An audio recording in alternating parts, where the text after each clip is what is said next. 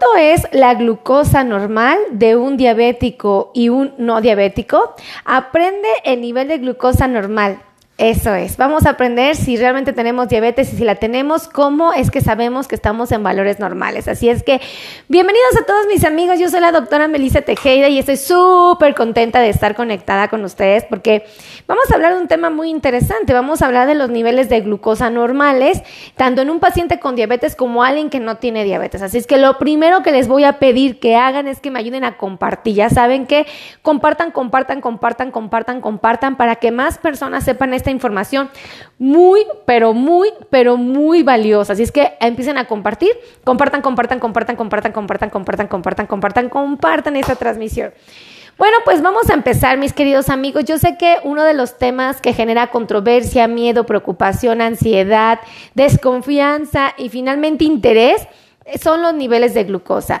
Y estos generan esta, esta condición o estas emociones porque hay mucha información, eh, a veces muy bien intencionada, pero muy mal. Eh, eh, aclarada, vamos a llamarlo así, o sea, como que no ha habido nadie que nos diga con precisión cuánto es lo normal para que nosotros nos sintamos satisfechos si es que tenemos un control o no lo tenemos. Entonces, pues justamente el día de hoy vamos a hablar de eso y yo lo que quiero que quede claro es cuánto es normal, ¿ok? Eh, algo que se tiene que, quedar muy claro es que los niveles de glucosa no son fijos. No quiero que por ningún motivo se queden con el concepto de que la glucosa está todo el tiempo abajo o todo el tiempo arriba. No, la glucosa puede estar fluctuando puede estar subiendo, bajando, subiendo, bajando, subiendo, bajando, subiendo, bajando, aún no tengamos diabetes. Entonces, esto es importante que ustedes lo sepan porque si ustedes se quedan con el registro de su piquete del dedo en las mañanas y creen que con eso tienen la glucosa bien todo el día o mal todo el día, estamos en un error. Pudiera que la glucosa esté fuera de rangos aceptables en la mañana y en las próximas horas que la glucosa esté normal o al revés, que la glucosa esté muy alta, por, eh, muy baja por las mañanas y en el transcurso del día se regularice. Entonces, esto tiene que quedar muy claro porque si ustedes se quedan con el concepto de que si en la mañana se picaron el dedo y salió su glucosa normal, ¿significa que todo el día estuvieron normal? No. ¿O que han estado normal el día anterior? Tampoco. Eso nada más nos reporta la glucosa en ese momento, en ese día, en esa condición. Seguramente si ustedes picaran su dedo dos horas después, cuatro horas después, seis horas después, ocho horas después, doce horas después, van a encontrar otro valor completamente diferente. Entonces, esto tiene que quedar muy claro para que no haya confusión y no cometan el inocente error de dejarse guiar únicamente por el piquete. El piquete es un orientador que nos informa cómo está la glucosa en este momento, justo en el momento en que me estoy picando, pero no me sorprendería que después de desayunar, después de comer o después de cenar, o estando en ayuno, ¿no? O tras haber comido mucho o tras haber comido poco, la glucosa salga completamente diferente. Esto es completamente aceptable. Ahora, Deben de saber que entonces la glucosa nunca va a estar estable, ese es un punto bien importante, la glucosa nunca va a estar estable, siempre va a tener ciertas variantes y esto tiene que quedar muy claro de sus reportes de glucosa.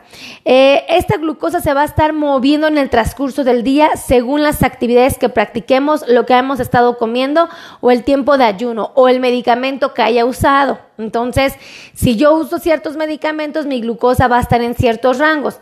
Hay medicamentos que son para atender otras enfermedades y que te aportan carbohidratos o azúcares y obviamente estos pues van a también modificar tu glucosa. Entonces, pareciera que no, pero llega a suceder. Entonces, hay gente que se automedica sustancias de la farmacia y desconocen que esos productos luego llegan a tener elementos. Eh, por ejemplo, hay pastillitas que para la tos, que la gente le da este valor y bueno, algunas de ellas tienen tienen azúcares. Entonces, pareciera que no, pero también esto influye. Ahora, eh, sí es importante que sepan que existe eh, la glucosa capilar y la glucosa en sangre. La glucosa capilar es propiamente cuando me pico mi dedo con el aparato, ¿ok? Con, eh, con, con la agujita saco la, la, gotita de sangre y la pongo en el glucómetro. Esa es la famosa glucosa capilar. Y existen las pruebas de glucosa en sangre, que es cuando voy a un laboratorio, un laboratorista me saca sangre, la procesa en una máquina y nos dice cuánto tuvimos de azúcar. Son los dos tipos de prueba. Las dos son muy funcionales, las dos son muy confiables y las dos me pueden orientar con certeza para saber dónde estoy parado. Ahora, sí me gustaría que supieran que eh, eh, estos dos reportes, tanto el de glucosa capilar como el de glucosa en sangre, solamente es la de ese momento en ese, en ese día. Y lo aclaro porque tengo pacientes, mi abuelito era uno de ellos, que iba al laboratorio, sacaba su glucosa en 89 y él garantizaba que tenía su azúcar perfectamente controlada porque decía que estaba bien, que estaba inclusive hasta bajo normal. Y uno podría dejarse guiar por eso y si no, pues está re bien. Pero cuando le hacíamos un estudio que se llama hemoglobina glicosilada, ahí nos dábamos cuenta que no era verdad, que solamente en ese momento le había salido bien, pero que en el transcurso del día su glucosa estaba fuera de rangos. Entonces, por eso les digo que no se, no se, eh, no se confíen, ¿ok? Es una herramienta valiosa, más no es la determinante para saber si su diabetes está controlado o no. Con un solo piquete en un día, no. Pueden haber varios que los puedan guiar, eso sí.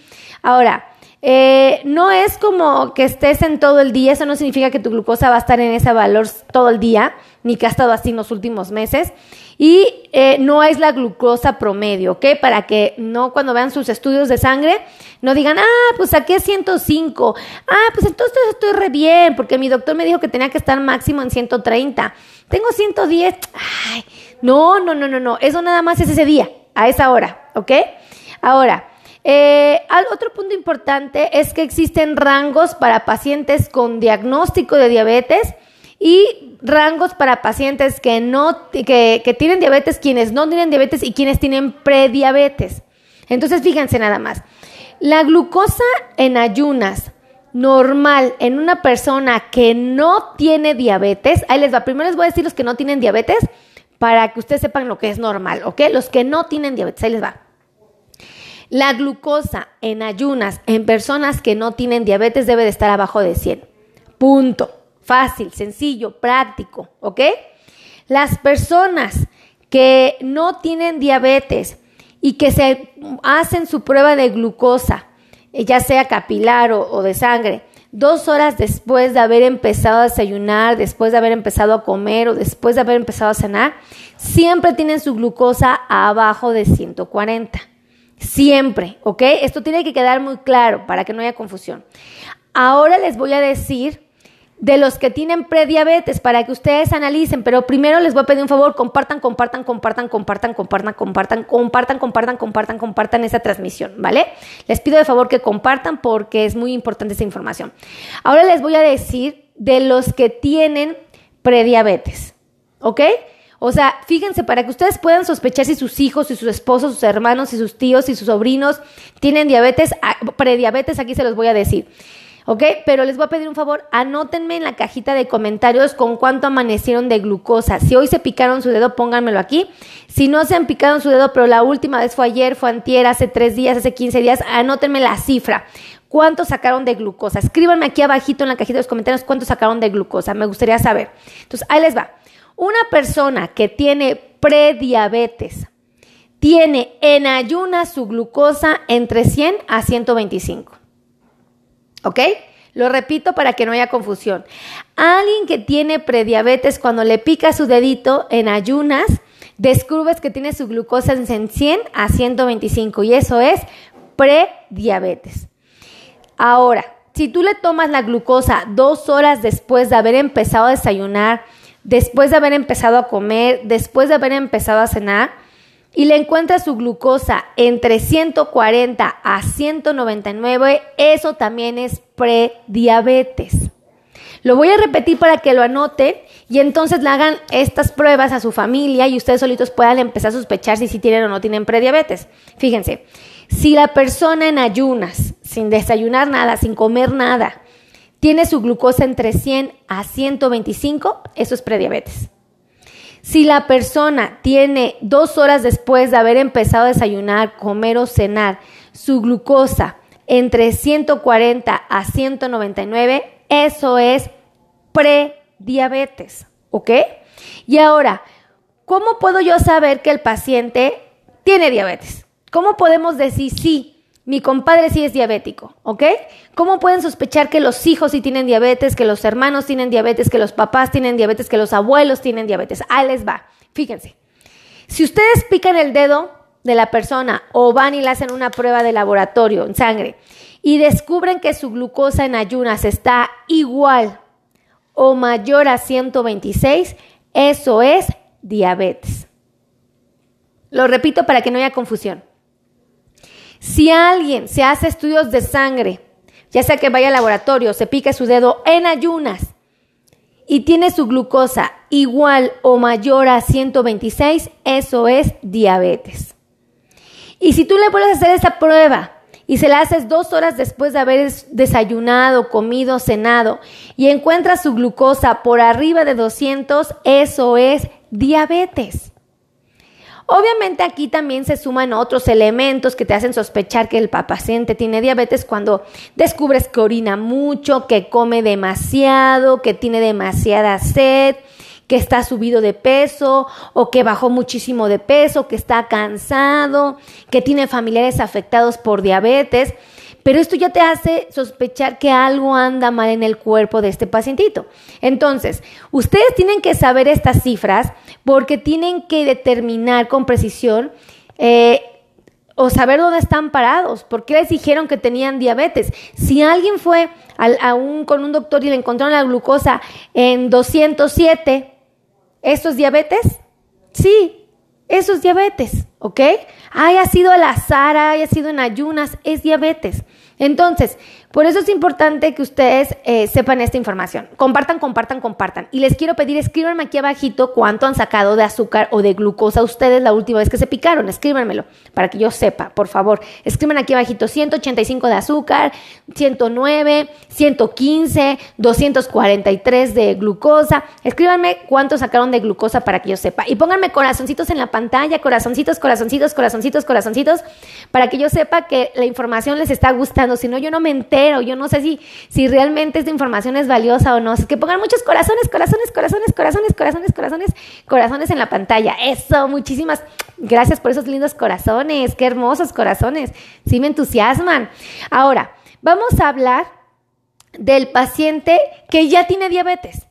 El que ya tiene diabetes, ¿cómo debe tener su azúcar? Y esto les va a servir mucho para los que ya son diagnosticados. Aquí hay pacientes que tienen diabetes, que me están viendo que tienen diabetes. Y hay hijos de familiares diabéticos. Hay esposas aquí de familiares con diabetes. Hay hermanos de personas con diabetes. Hay nietos de abuelitos con diabetes. Entonces, les voy a decir estas cifras para que las anoten y ustedes, si son los pacientes, las sepan. Y si ustedes no son los pacientes, pero tienen familiares que tienen diabetes, se las pasen. ¿Ok? Compartan, compartan, compartan, compartan, compartan, compartan, compartan, compartan. Ahí les va. Fíjense, si el paciente ya tiene diabetes, ajá, ya fue diagnosticado, alguien ya le dijo que tiene la enfermedad, Ok, existen metas, metas para garantizar que el paciente va a poder preservar su salud. Significa que va a poder estar muchos años con una vida saludable.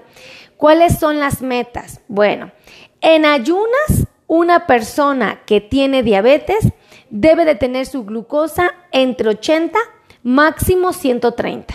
Siempre debe de estar en ayunas entre 80 hasta 130. Gracias. Gracias a todos los que me están poniendo corazoncitos en la pantalla. Es muy bonito. Corazones, corazones, corazones, corazones, corazones, corazones. Los amo infinitamente. Me motivan a trabajar, se los prometo. Entonces, en ayunas, la glucosa tiene que estar entre 80 hasta 130. En un paciente que ya fue diagnosticado. Ahora, un paciente que ya fue diagnosticado y que decidió desayunar, comer o cenar, tiene que saber cómo respondió su cuerpo al alimento. dos horas después de haber empezado a desayunar. Quiere decir que si mi paciente se sentó a la mesa del comedor a las 9 de la mañana a empezar a desayunar y terminó a las nueve y media de desayunar, yo voy a empezar a contemplar el tiempo desde las 9 que se sentó y empezó a comer. De las 9 a las 11 es el tiempo en que tarda en metabolizar de alguna manera, y digo entre comillas de alguna manera, tarda en metabolizar lo que se comió. Y entonces, si empezó a las 9, yo puedo saber si lo que comió fue una buena opción, si pico su dedo dos horas después de haber empezado a desayunar. Entonces, si empezó a las 9, pico su dedo a las 11, y si yo encuentro que su glucosa está abajo de 180, significa que tiene un buen control de su diabetes. Quiere decir que desayunó saludablemente y que muy probablemente su medicamento está funcionando, puesto que lo llevó al control. ¿Ok? Esa es la segunda meta. La segunda meta debe de estar abajo de 180. Ahora, un paciente que tiene hiperglucemia, es decir, que tiene la glucosa por arriba de lo que es normal, es aquel que tiene el azúcar justamente arriba de la meta. Si la meta es que mi paciente tenga la glucosa máximo hasta 130 en ayunas, cuando es hiperglucemia? Pues si tiene 131, 135, 140, 170, 180 en ayunas, eso es hiperglucemia. Tiene más glucosa de la normal en su, en su sangre de la que se esperaba, ¿ok? Si esa es la meta de este paciente, si el paciente tiene otra meta, pues la cifra cambiará. Pero si esta es la meta, ahí. Ahora, ¿cuándo llamamos hiperglicemia o hiperglucemia? Cuando el paciente ya desayunó, ya comió, ya cenó. Aquel que tenga la glucosa por arriba de 180. Aquel que tenga la glucosa por arriba de 180 después de haber desayunado, comido, cenado, es a lo que llamamos hiperglucemia. Entonces tiene que quedar bien este concepto guardadito en sus corazones y en su cerebro. Pónganlo, escríbanlo aquí en la cajita de los comentarios. Cuando decimos que es una glucosa normal en ayunas, escriban 80 hasta 130. Escríbanlo, 80 hasta 130. Cuando decimos cómo debe de estar la glucosa dos horas después de ingerir alimentos, escríbanlo. Pero por favor escríbanlo, escríbanlo, escríbanlo. Abajo de 180.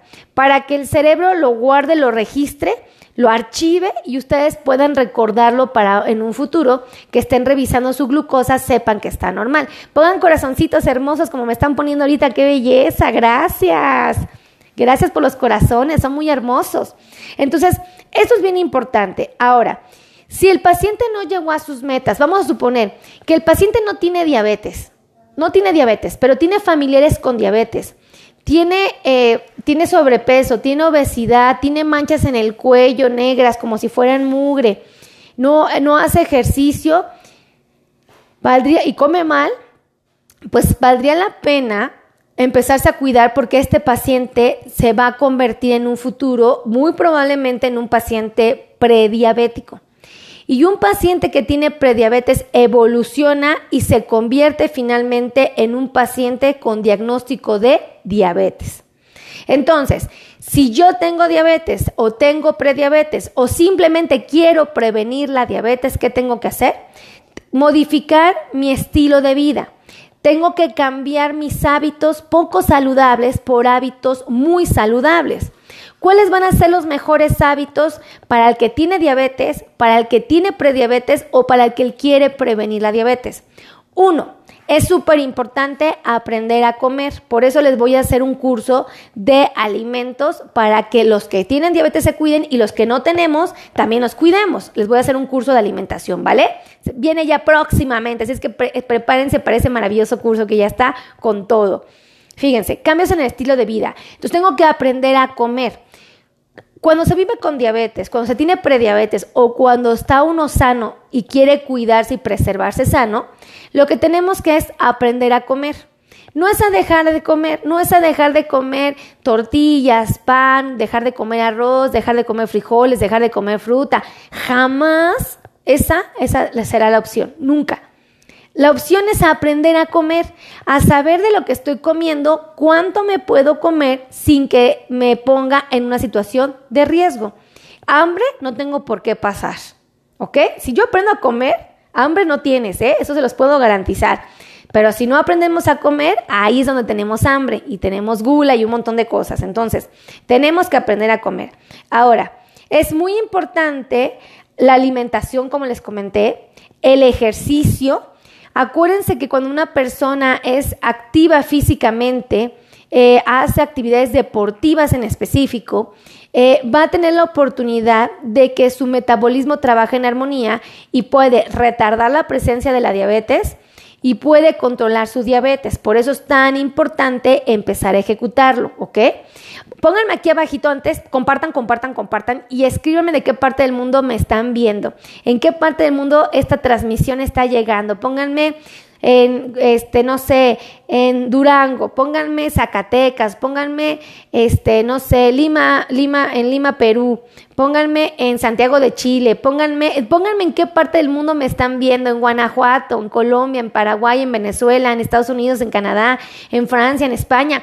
Pónganme en qué parte del mundo me están viendo para que yo sepa de dónde son mis amigos. Eso siempre me encanta saber, porque cuando termino la transmisión empiezo a leerlos y digo, ¡Oh! y a veces los empiezo a leer en vivo, como ahorita que está, miren, de, de quién está aquí de Michoacán está Ana, mi querida Anita, de Las Vegas, Nevadas, oh, Irene, de Villahermosa, Tabasco, Ricardés Montiel, Olga de Sonora, de acá de donde, Cancún, México, Quique, de Ciudad de México, Ati, de Laura Gómez de Chihuahua. Eso, escríbanme de dónde, qué parte del mundo y pónganme corazones para que yo sepa que están aquí. Porque cuando ustedes me ponen corazones, a mí en la pantalla me aparecen sus caritas. Entonces ya sé quién, quién me está mandando y quién está conectado. Bueno, a mí me gusta ver sus caritas. Entonces, súper importante. Una alimentación saludable, practicar ejercicio y tener apego al tratamiento si es que yo tengo diabetes. Es decir, tomarme mis pastillas de manera responsable y tomarme mis, eh, aplicarme mis insulinas. Si yo hago eso, amigos, les prometo que la diabetes se controla. La diabetes no es nuestro enemigo, la diabetes no es una enfermedad malvada, aterradora, peligrosa. ¿Les digo algo? Es una enfermedad que lo único que nos pide es que nos portemos bien y que comamos sano y que nos apeguemos al tratamiento, que hagamos ejercicio. Y es lo mismo que se le recomienda a la persona sana que queremos que se mantenga sana. Entonces, cuando uno reflexiona esto es cuando uno dice, ok, ok, entonces sí lo puedo hacer, es algo que está a mi alcance. Entonces, ahí yo les paso el tip. Si ustedes quieren, escuchen esto, si ustedes quieren agendar una cita conmigo o quieren agendar una cita con mis compañeros, mi equipo de trabajo, porque yo aquí tengo nutriólogos especialistas en diabéticos, ¿eh? Tenemos aquí eh, podólogos, especialistas en diabetes. Tenemos también eh, médicos especialistas en control de diabetes que se dedican a ajustar la insulina, las pastillas para la presión, todas las pastillitas para controlar la glucosa, que te ayudan a, a, controlar tu diabetes, claro que sí. Tenemos también médicos especialistas en dolor neuropático Médicos especialistas en dolor neuropático, imagínense que les quitan los calambres, los piquetes, los adormecimientos, los ardores, la comezón, la frialdad, el entumecimiento, el ardor, el dolor que sienten en sus pies, aquí. También tenemos médicos especialistas en la circulación, ¿ok? Cardiólogos, bueno, todos los especialistas aquí. No es por nada, pero los mejores, la verdad es que sí. Entonces, les voy a dar los teléfonos para que puedan agendar cita, si ustedes quieren agendar una cita conmigo o con mis compañeros.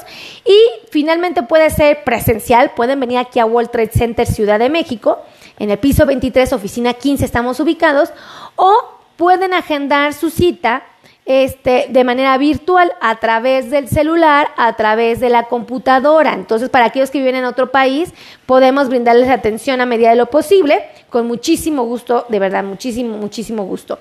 Ahí les van los teléfonos. Los teléfonos son 55 90 01 19 99. Lo repito para que no haya error y lo puedan anotar.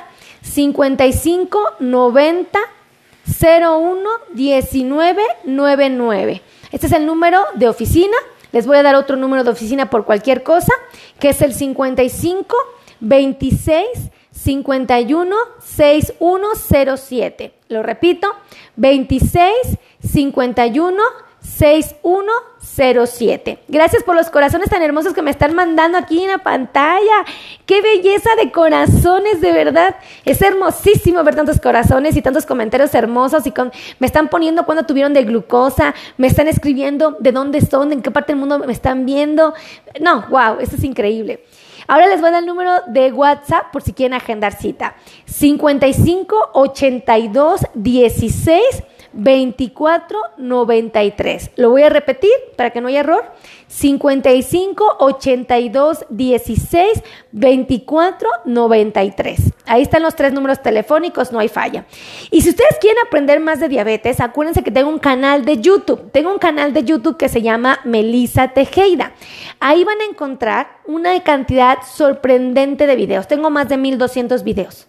¿Vale? Más de 1200 videos donde les enseño a comer les enseño a cuidarse sus pies, les enseño a, que, a cómo atender la neuropatía, les enseño a comer pan, a comer tortilla, les enseño a comer arroz, les enseño a comer frijoles, a comer fruta, todo lo que ustedes quieren saber de diabetes, porque hay problemas de erección cuando tenemos diabetes, porque hay calambres en los pies, porque lo que se imaginen cómo usar el glucómetro, cómo medir su glucosa, lo que ustedes puedan eh, suponer, pensar querer aprender de la diabetes, ahí está en mi canal de YouTube. Entonces, vayan a mi canal de YouTube, suscríbanse, se llama Melisa Tejeda.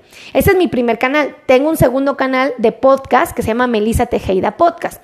Obviamente me lo encuentran en YouTube, en Spotify, en todas las plataformas digitales, en Spotify, ajá, ¿sí lo dije? No sé, bueno, ahí está. Entonces el mundo es que ahí está, ¿no? Y me van a encontrar también, saben que transmito en vivo para Facebook, y para TikTok en vivo de lunes a viernes. Entonces activen las campanas de notificaciones para que ustedes estén informados cuando empiece a grabar y vean los videos en vivo y participen escribiéndome aquí abajito de qué tema quieren que les hable la próxima vez que yo haga una transmisión. ¿Quieren que les hable de la sandía? ¿Quieren que les hable del melón para el paciente con diabetes? ¿Quieren que les hable del plátano? ¿Quieren que les hable del bolillo, del pan, de la telera, del pan bimbo, de las pastas? ¿De qué quieren que les hable de la avena? Quieren que les hable de la neuropatía, escríbanme aquí abajito qué tema les interesa que yo hable para que lo prepare y entonces lo platiquemos juntos. De verdad, pero háganme saber qué tema les interesa. La metformina, ¿quieren que les hable de la metformina? ¿Quieren que les hable de la pioglitazona, de la glibenclamida? ¿Quieren que les hable de qué? ¿De la insulina? ¿De qué tipo de insulina? Pero escríbanme aquí abajito. ¿Vale? ¿A qué hora se deben de tomar la metformina? ¿Quieren saberlo? Aquí escríbanmelo para que yo me entere y yo sepa qué tema les interesa. Así es que muchísimas gracias, que Dios me los bendiga. Me siento muy bendecida de estar con ustedes aquí conectada. Saber que tantos amigos de neuropatía me pone Angie Galvez. Eso, escríbanme aquí abajito, escríbanme de qué abajito de qué tema quieren que les hable y pónganme muchos corazones para que yo sepa que esta información les está funcionando. Ay, muchas gracias, que me regaló rositas. De verdad, qué belleza, que me regalaron rosas. Bárbara Peña González me regaló una rosita, qué belleza. Y todos los que me regalaron estrellas en Facebook, muchísimas gracias. Siempre es hermoso recibir sus obsequios, sus regalos. Son muy gratificantes. La verdad, nunca los espero y cuando los veo me llenan de alegría. Muchísimas gracias. Cuídense mucho, que Dios los bendiga. Los amo infinitamente. De verdad, gracias, gracias, gracias, gracias. Y nos estamos viendo en la siguiente transmisión. Los quiero. Besitos. Bye, bye.